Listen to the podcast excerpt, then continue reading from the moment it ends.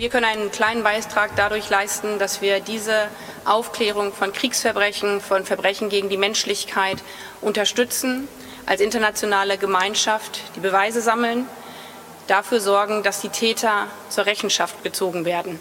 Das sind wir den Opfern schuldig. Und diese Opfer, auch das spürt man hier so eindringlich, diese Opfer könnten wir sein. Die JustizreporterInnen, der ARD-Podcast direkt aus Karlsruhe. Wir sind dabei, damit ihr auf dem Stand bleibt. Ja, einen kleinen Beitrag dazu leisten für die Aufklärung von Kriegsverbrechen. Das war das Zitat von Bundesaußenministerin Annalena Baerbock im vergangenen Mai in Butscha. Und genau das, einen Beitrag dazu leisten, Kriegsverbrechen aufzuklären, das ist unser Thema heute bei den JustizreporterInnen. Herzlich willkommen bei einer neuen Folge. Mein Name ist Frank Bräutigam, bei mir ist meine Kollegin Claudia Kornmeier. Hallo. Grüße dich, Claudia. Und wir haben einen Gast, der für dieses Thema steht. Das ist Klaus Hoffmann, Oberstaatsanwalt aus Freiburg. Der war schon mal bei uns zu Gast beim Thema Kriegsverbrechen.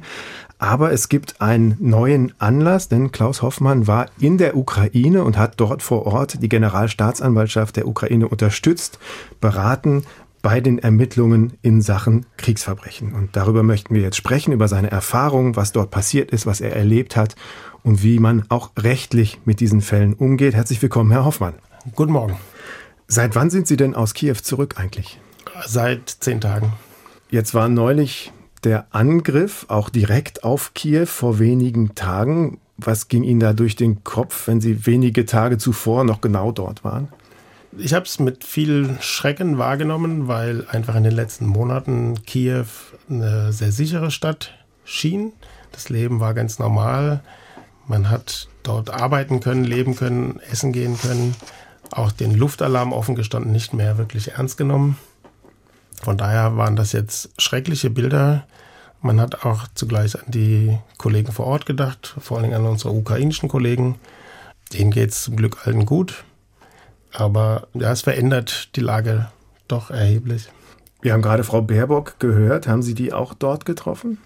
Mit der Ministerin durfte ich vor etwa vier Wochen bei ihrem letzten Besuch in der Botschaft reden. Wir haben uns eine halbe Stunde unterhalten über die Arbeit bei der Aufklärung von Kriegsverbrechen, den Umgang mit Opferzeugen, welche Fortschritte die Ukrainer schon machen.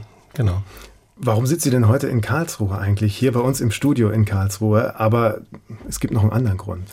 Ich tausche mich regelmäßig mit den Kollegen beim Generalbundesanwalt aus. Dort gibt es ja eine Völkerrechtsabteilung, eine Kriegsverbrecherabteilung.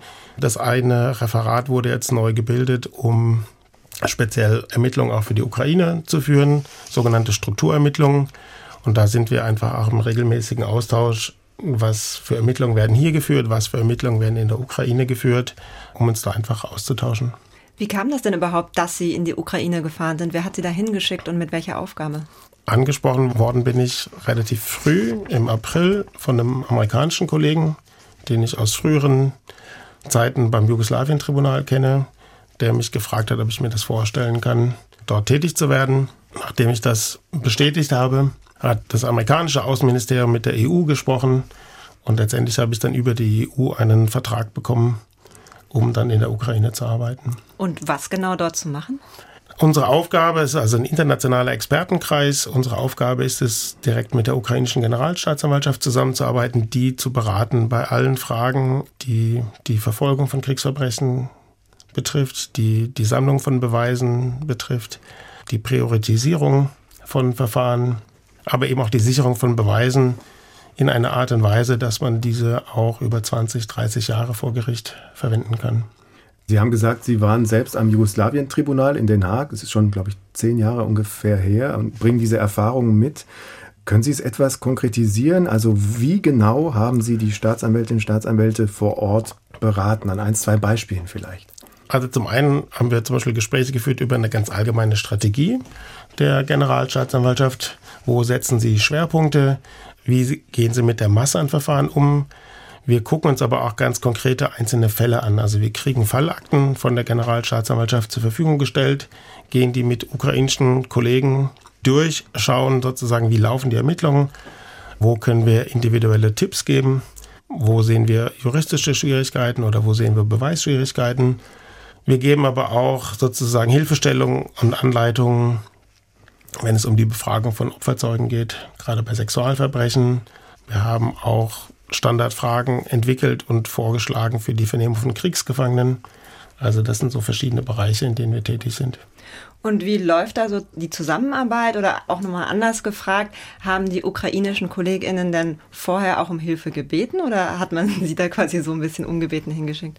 Nein, die Initiative für diese Expertengruppe, sage ich mal, die ging tatsächlich von der früheren Generalstaatsanwältin aus. Die hat sich selber bei den Amerikanern gemeldet, wenige Tage sogar schon vor Kriegsbeginn und hat gesagt, da kommt was auf uns zu, da wird was passieren, könnt ihr uns helfen? Also sogar schon vorher. Ich meine, es waren zwei Tage vor Kriegsbeginn, mhm. dass der Anruf in Amerika erfolgt ist. Waren Sie selbst in Butscha zum Beispiel? Bei meinem letzten Besuch in Kiew habe ich tatsächlich auch die Chance gehabt, mal rauszufahren nach Irpin und nach Butscha und habe da einfach die Schäden und auch einen Teil der Tatorte mir anschauen können. Da wird ja aus Ermittlungen oder aus Paragraphen werden ja dann konkrete Fälle. Was hat das emotional mit Ihnen gemacht? Wie sind Sie damit umgegangen? Gut, man muss jetzt ja sagen, dass in Butcher Irpin die Verbrechen schon wieder ein paar Monate zurückliegen. Mhm. Das heißt, man fährt jetzt nicht an einen frischen Tatort. Ich habe jetzt keine Leichenfunde vor Ort mhm. gesehen. Die Ukrainer sind erstaunlich schnell dabei, auch zu renovieren, zu restaurieren, ähm, Straßen neu zu bauen. Also da ist schon unheimlich viel im Gange. Man ist wirklich überrascht, aber man sieht halt immer noch die massive Zerstörung an ganz vielen Wohngebäuden, an Schulen, an Kirchen, leider auch. Was auch sehr auffällt und einfach auch diese Opferzahlen zeigt. Es gibt gefühlt ein halbes Dutzend Schrottplätze, wo sozusagen die zivilen Fahrzeuge, die ausgebrannt, die bombardiert worden sind, gesammelt werden, gestapelt werden. Und allein diese Bilder sind schon sehr beeindruckend. Es wird ja ganz viel über Beweissicherung, über diesen Begriff gesprochen. Wie kann man sich das denn ganz konkret vorstellen? Was passiert denn da? Gut, die ukrainischen Kollegen, die Ermittler und die Staatsanwälte gehen auch vor Ort, suchen natürlich nach den Opferzeugen vor allem, befragen die, müssen gucken, dass halt die Befragung auch so stattfindet, dass man es wirklich über einen langen Zeitraum auch verwenden kann. Gleichzeitig werden natürlich objektive Spuren gesichert. Nach der Befreiung von im Osten, von Kharkiv und den umliegenden Gebieten sind relativ schnell auch Kollegen von uns mit vor Ort gewesen, mit den regionalen Staatsanwälten, um dann ganz konkret an den Massengräbern mit dabei zu sein, um zu gucken, welche Beweise können da gesichert werden, welche objektiven Spuren können gesichert werden. Es gehen zum Teil Militärexperten mit vor Ort, um dann zu analysieren, welche Waffen, welche Bomben wurden eingesetzt, um zu sagen, ja, sind das jetzt tatsächlich militärische Ziele auch gewesen, die angegriffen worden sind, oder sind das reine Wohngebäude? Welchen sozusagen Impact hatten die Waffen? Weil da gibt es natürlich auch verbotene Waffen, die per se verboten sind, aber es gibt andere, die zu einer erheblichen Zerstörung führen können.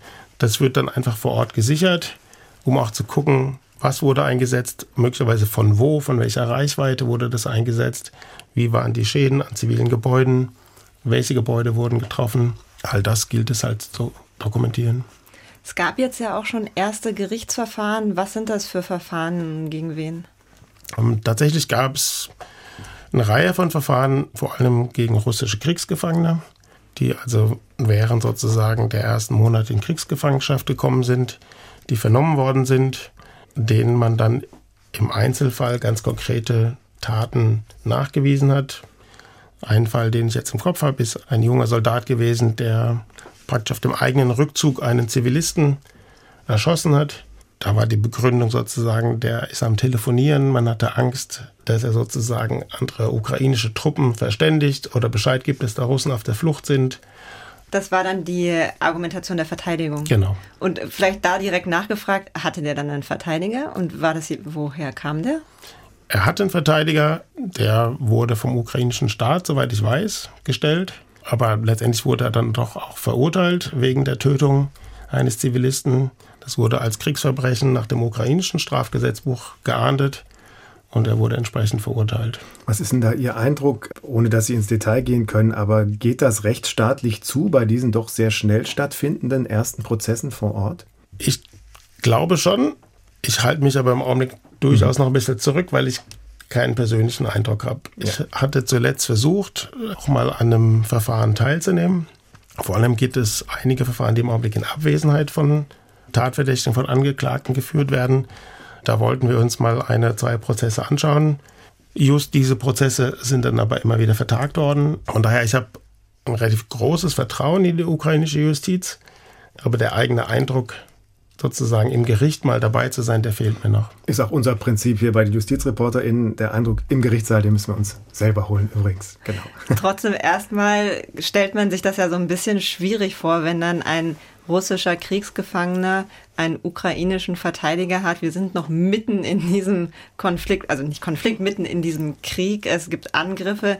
Also, dass man das auch als Person hinkriegt, ist ja schon schwierig, oder?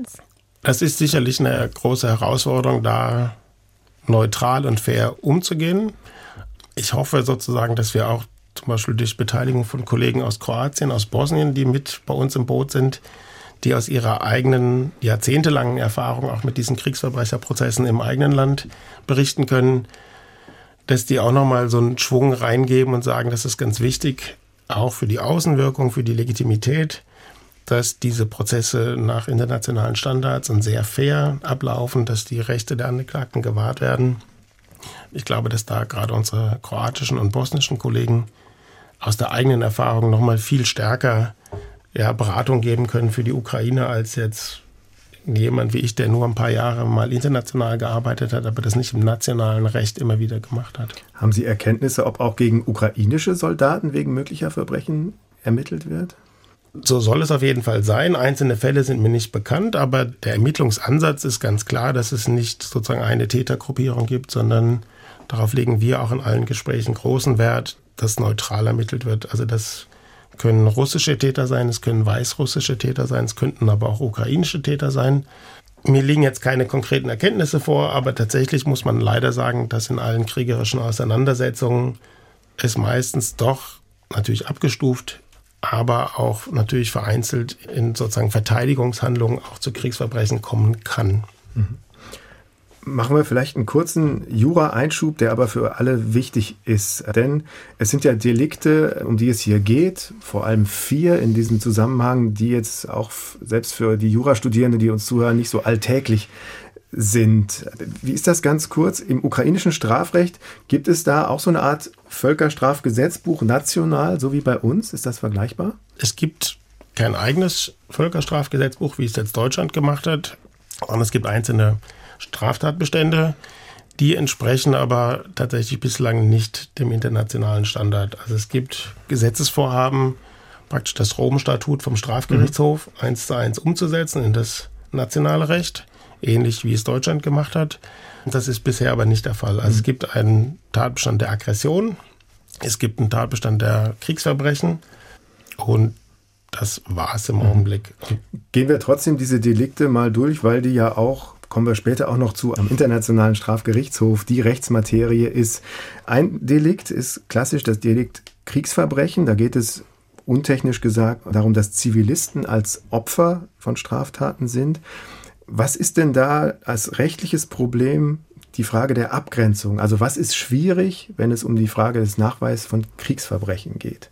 Kriegsverbrechen, also der Hintergrund muss immer ein internationaler bewaffneter Konflikt sein.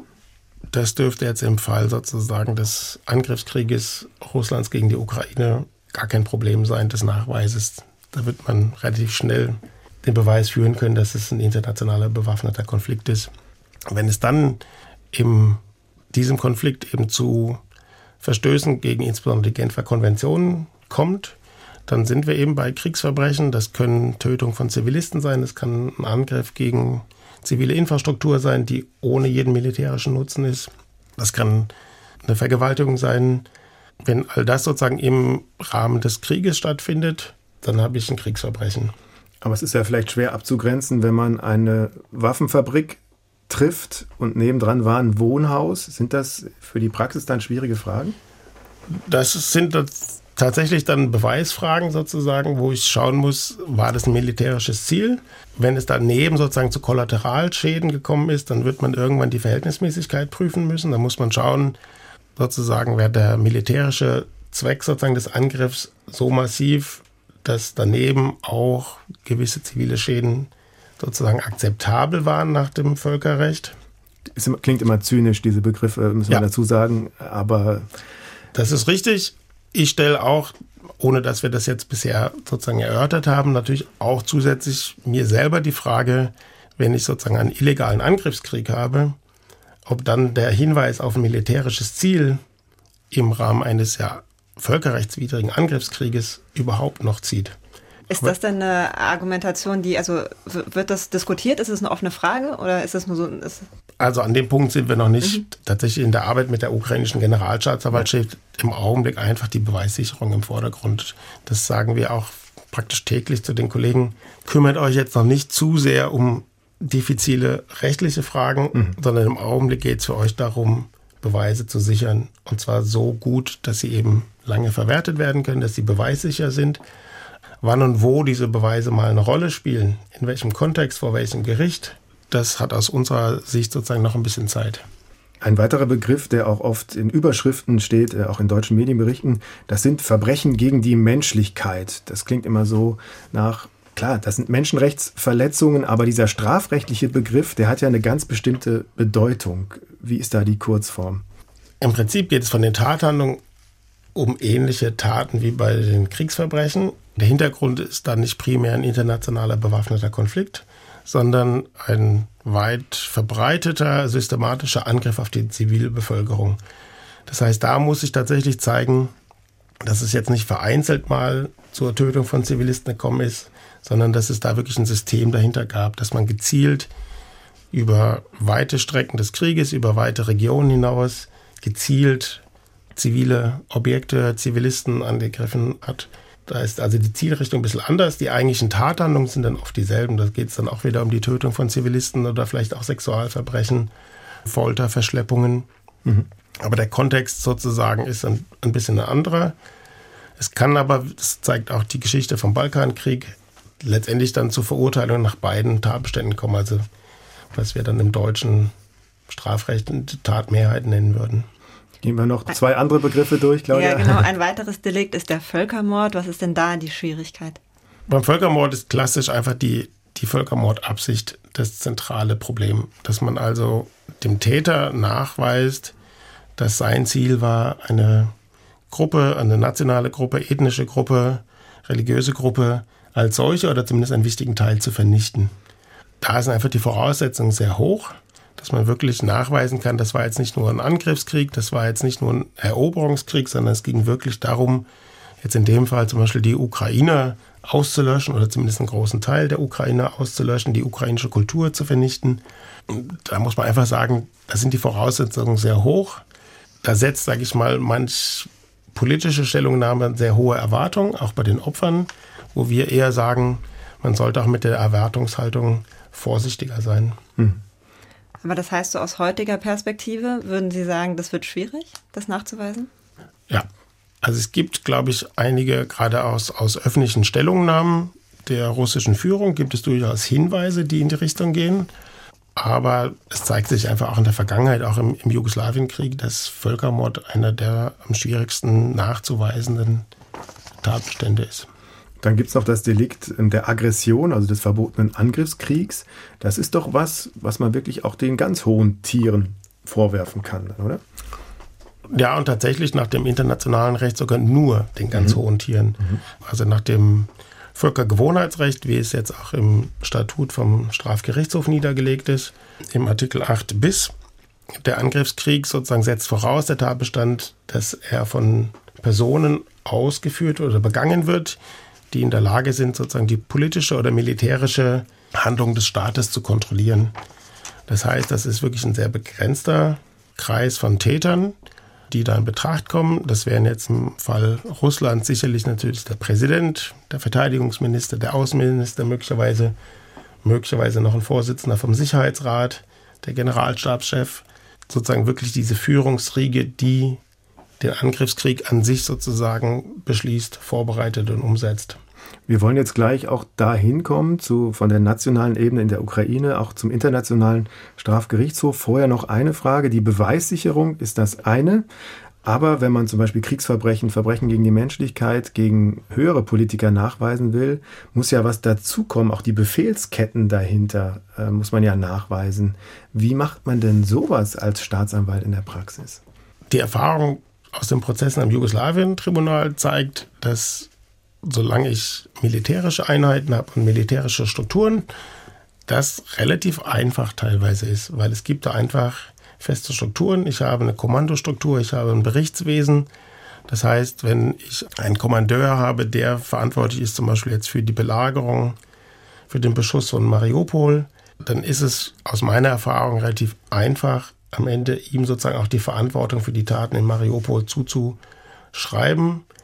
Wenn ich sozusagen sehe, dass seine Soldaten, also die seine Einheiten, tatsächlich Mariupol belagern, beschießen. Aber wird der nicht vielleicht sagen, äh, die haben total übers Ziel hinausgeschossen? Ich habe denen nie gesagt, dass die Zivilisten angreifen sollen. Das ist richtig. Der Einwand kommt eventuell mal, dass sie pro forma mal irgendwo gesagt haben, haltet euch an das internationale Völkerrecht, seid ganz lieb zu den Kriegsgefangenen oder tötet keine Zivilisten. Nur in dem Moment, wo sozusagen das systematisch tatsächlich passiert, und klar, man muss im ersten Schritt diese einzelnen Verbrechen natürlich nachweisen, aber wenn man das nachgewiesen hat, dass es vor Ort wiederholt systematisch zu diesen Verbrechen kommt, zu der Tötung von Zivilisten, zu der Tötung von Kriegsgefangenen zur Folter von Kriegsgefangenen, zeigt sich in der Regel immer ein Berichtsweg, wo man doch nachweisen kann, dass der Kommandeur davon am Ende Kenntnis hatte. Und wenn er dann nicht darauf reagiert hat, das nicht mehr unterbunden hat oder auch Täter bestraft hat, dann kommt die sogenannte Kommandoverantwortlichkeit hinzu. Und dann kann ich eben auch den Kommandeur einer solchen Truppe für diese Taten verantwortlich machen. Dann kommen wir doch jetzt zum Internationalen Strafgerichtshof. Der Chefermittler des Internationalen Strafgerichtshofs Karim Khan wurde diese Woche von der CNN-Journalistin Christiane Amanpour interviewt. Und dabei hat er die Bedeutung des Rechts in diesem Krieg hervorgehoben. The law may not be as strong as many people want, but it is not as weak as many people think. And the law is in play. The law is going to, I think, ensure that there will be a day of reckoning in Ukraine and in other situations where any bully, any individual with a gun or a, with a missile or with the capacity to inflict terror on the most vulnerable of our next generations will realize that the law is there. Das war jetzt der Chefankläger des Internationalen Strafgerichtshofs. Der steht so ein bisschen neben der nationalen Strafjustiz, über die wir ja eingangs gesprochen haben. Also er sagt, das Recht ist nicht so schwach, wie manche denken. Es wird einen Tag der Abrechnung geben und das sei unsere gemeinsame Verantwortung. Gemeinsame Verantwortung, das bedeutet hier, wir haben auf der einen Seite die nationale ukrainische Justiz und auf der anderen Seite den internationalen Strafgerichtshof. Wann kommt dieses internationale Gericht dann ins Spiel? Der Strafgerichtshof, der ICC in Den Haag, hat hier sozusagen ergänzende Jurisdiktion, wie man so schön sagt. Das heißt, er kann dann Fälle bearbeiten, wenn die nationale Justiz entweder nicht in der Lage oder nicht willens ist, Fälle zu bearbeiten. Jetzt haben wir hier natürlich die besondere Situation, dass die ukrainische Justiz sehr wohl gewillt ist, Fälle zu bearbeiten. Es wird sich jetzt zeigen, dass einfach aufgrund der Masse der Verfahren sie das möglicherweise nicht im vollen Umfang leisten können. Und ähm, sind jetzt Ermittlergruppen und auch Staatsanwälte des Strafgerichtshofs auch schon vor Ort in Kiew tätig. Es wird, denke ich, darauf hinauslaufen, dass der Strafgerichtshof eine Reihe von Fällen der höheren Kommandoebene übernehmen wird und dann sozusagen die Ermittlungen federführend begleiten wird oder durchführen wird und dann möglicherweise hoffentlich auch Verfahren dann in Den Haag durchführen kann. Also könnte dort dann tatsächlich Putin wegen des Angriffskriegs angeklagt werden? Wegen des Angriffskrieges leider nicht. Warum? Da ist die Besonderheit, dass der Tatbestand der Aggression erst 2017 mit dem sogenannten Kampala Amendment in das Statut eingeführt worden ist. Die Mitgliedstaaten damals aber sehr enge Voraussetzungen für die Zuständigkeit eingeführt haben. Da wäre die eine Voraussetzung, dass beide betroffenen Staaten, Russland und Ukraine, Vertragsstaaten sind. Das ist in beiden Fällen nicht der Fall. Die zweite Variante, wie der Strafgerichtshof noch zuständig werden könnte, wäre eine Verweisung durch den Sicherheitsrat. Das ist jedenfalls derzeit politisch natürlich überhaupt nicht absehbar. Also Sicherheitsrat der Vereinten Nationen. Genau. Aber da. wegen der anderen Delikte außerhalb der Aggression wäre es auch gegen Putin möglich. Wird es nicht eher ein praktisches Problem sein, wenn man die Situation heute betrachtet? Aber natürlich, wir wissen nicht, was kommt. Die möglichen Beschuldigten überhaupt dorthin zu bekommen, auf die Anklagebank im wahrsten Sinne des Wortes? Klar, das sind die praktischen Schwierigkeiten. Das ist im Augenblick nicht absehbar, dass Putin, Lavrov, Shoigu, also der Verteidigungsminister oder einer vom Generalstab, jemals vor Gericht landet. Das ist derzeit nicht absehbar. Ich versuche den Ukrainern insoweit immer auch ein bisschen Hoffnung zu machen, dass das am Beginn sozusagen des Jugoslawien-Tribunals auch nicht absehbar war, dass führende Ministerpräsidenten irgendwann mal vor Gericht landen würden. Es war am Anfang sicherlich nicht absehbar, dass Slobodan Milosevic ausgeliefert wird. Voraussetzung waren auch dort natürlich politische Veränderungen im Land, in Serbien. Die sehen wir im Augenblick in Russland nicht. Aber auch bei Milosevic hat es mehr als zehn Jahre gedauert. Andere sind Mladic, Karadzic viel, viel später ausgeliefert worden. Von daher, denke ich, geht es, wie gesagt, heute darum, dass man diese Fälle vorbereitet, dass man die Beweise sammelt, dass man diese Fälle aufbereitet und vorbereitet. Dann möglicherweise irgendwann auch der Strafgerichtshof oder auch die ukrainische Justiz entsprechende Haftbefehle ausstellt. Und dann muss man gegebenenfalls warten, viel Geduld haben. Aber die Erfahrung zeigt, dass doch der eine oder andere in die Fänge der Justiz gerät und vor Gericht gestellt wird. In Abwesenheit könnte man nicht verhandeln. Es gibt einzelne Verfahren, jetzt zum Beispiel, wenn man an das Gericht für Libanon denkt, da sind ja praktisch die gesamten Verfahren in Abwesenheit geführt worden. Das wäre so, glaube ich, am Strafgerichtshof nicht möglich. Und man muss sich natürlich auch fragen, welchen Wert hm. hätte ein solches Verfahren einfach von der Legitimität, von der Außenwirkung, wäre ich jetzt skeptisch. Eine Frage noch kurz. Ähm, spielt Immunität eines Staatsoberhauptes am Gerichtshof in Den Haag eine Rolle? Kann die ein Verfahren gegen Putin dort verhindern oder nicht? Äh, nein. Also für die, für die Kernverbrechen ist eigentlich international anerkannt, dass die Immunität auch gerade von den Staatsoberhäuptern insoweit nicht greift. Hm. Es gibt da noch eine dritte Ebene, nämlich. Hat mit Karlsruhe zu tun. Richtig, genau. Und mit ihrem nächsten Termin, der Generalbundesanwalt. Wir haben es vorhin schon erwähnt, es gibt in Deutschland ein Völkerstrafgesetzbuch, also in dem auch diese Delikte, über die wir jetzt gesprochen haben, drinsteht. Was macht der jetzt noch? Also wo kommt der ins Spiel? Was passiert dort? Die Kollegen beim Generalbundesanwalt führen derzeit sogenannte Strukturermittlungen. Das heißt, sie sammeln allgemeine Beweise über den Ukraine-Krieg, über mögliche Verbrechen. Derzeit nicht gezielt auf bestimmte Beschuldigte, sondern eben strukturell. Das heißt, sie schauen, was haben wir für Erkenntnisse zu zum Beispiel den Verbrechen in Butscha. Eine Hauptaufgabe, soweit ich den Einblick habe, ist zum Beispiel, dass derzeit geguckt wird, welche Flüchtlinge aus der Ukraine kommen als Zeugen in Betracht. Da wird zentral mit dem Bundeskriminalamt geguckt, dass man diese Zeugen vernimmt, dass man diese Beweise auch dort sichert um dann sozusagen für einzelne Regionen sozusagen Fälle aufzubereiten. Auf lange Sicht wird sich dann die Frage stellen, wie läuft die Kooperation, sei es mit dem Strafgerichtshof, sei es mit der ukrainischen Justiz.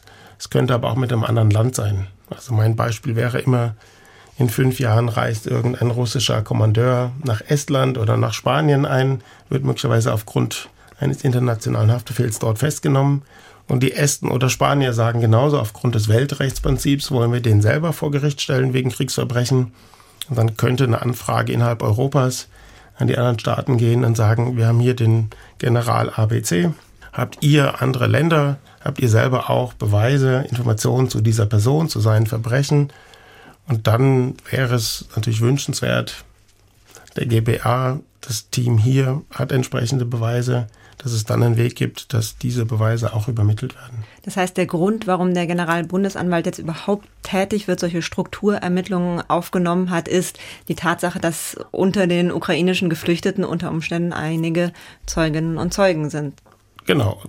Und natürlich dazu sozusagen auch einfach das Weltrechtsprinzip gilt. Die Erfahrung zeigt aus den vergangenen Jahren ja auch in Deutschland, dass wir Verfahren gegen Täter aus Afrika geführt haben, Ruanda, Kongo, aus verschiedenen Kriegsgebieten. Weltrechtsprinzip heißt, nochmal ganz kurz. Das Weltrechtsprinzip heißt, dass ich als deutscher Staat auch sozusagen unabhängig vom Tatort, unabhängig vom Täter diese Kernverbrechen im internationalen Strafrecht selber verfolgen können, was sonst natürlich an den Tatort oder zumindest an die Täterschaft eines Deutschen oder zumindest an die Opfereigenschaft, also ich habe ein deutsches Opfer in der Ukraine, dann wäre das relativ klar.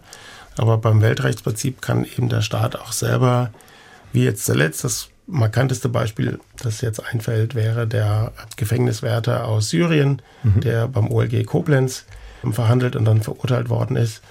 Das ist das klassische Weltrechtsprinzip, dass sich darf diese Taten auch in Deutschland verhandeln kann. Und da gab es vor allem den Anknüpfungspunkt nach Deutschland, weil er hier nach, als Flüchtling nach Deutschland gekommen war. Ich habe den Eindruck, dass das für den Generalbundesanwalt dann immer wichtig ist, auch diese realistische Chance, hier Personen und hier Beweise zu haben. Und dann zeigt das, dieses Beispiel in der Tat, ich war da im, beim Urteil im Gerichtssaal, dass so eine Verurteilung wegen Verbrechen gegen die Menschlichkeit dann auch hier ähm, erfolgt ist. Genau, um Staatsfolter ging es da in dem Fall. Ja. Noch ein kleiner Ausblick, würde ich sagen. Wie geht es bei Ihnen weiter? Haben Sie schon den nächsten Ukraine-Besuch geplant? Geplant ja, aber noch nicht konkret. Leider haben einfach die Angriffe der letzten Tage das Bild doch erheblich verändert. Da müssen wir jetzt intern auch nochmal die Sicherheitslage tatsächlich überprüfen, um dann zu schauen, wie es weitergeht. Arbeit ist unheimlich viel da. Ähm, es gibt auch eine sehr große Offenheit von den ukrainischen Kollegen in vielen Bereichen, die uns anfragen nach Unterstützung, nach Beratung, nach Hilfestellung. Das wird weitergehen. Wir werden auch ein festes Büro noch aufmachen in Kiew. Wir werden wahrscheinlich auch in verschiedenen Regionen noch Büros aufmachen.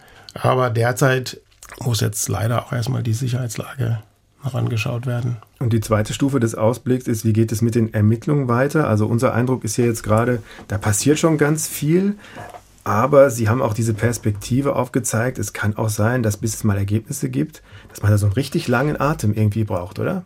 Ja, das ist, sage ich jetzt mal, die schwierige Botschaft an die ukrainischen Kollegen, die natürlich den Wunsch haben, schnell auch Erfolge zu zeigen, auch der Öffentlichkeit zu zeigen, da passiert was. Ähm, da gibt es auch, sag ich mal, von der politischen Ebene schon meinen Eindruck, relativ hohen Druck, das geliefert werden soll.